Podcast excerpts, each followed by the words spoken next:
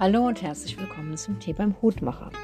Heute Abend hätten wir ja eigentlich die neue Folge veröffentlicht und es lag auch nicht daran, dass die Pezi und ich uns nicht unterhalten hätten. Im Gegenteil, wir haben zwei Stunden miteinander gesprochen per Zoom und äh, das war auch sehr äh, produktiv, bisschen destruktiv, äh, hoffnungslos auch und ähm, aggressiv und Ach, das war aber einfach äh, nicht in eine Podcast-Folge zu bekommen, thematisch. Die gute Nachricht, wir haben uns ein fantastisches Thema überlegt. Das war nämlich das Ende unseres heutigen Gesprächs.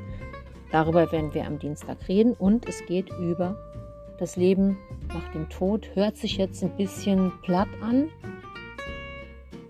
wird es aber auf gar keinen Fall. Seid gespannt. Wir freuen uns auf alle, die zuhören und alle, die zuhören, sagt es bitte noch drei anderen Leuten, weil dann explodiert bald die Zuhörerschaft.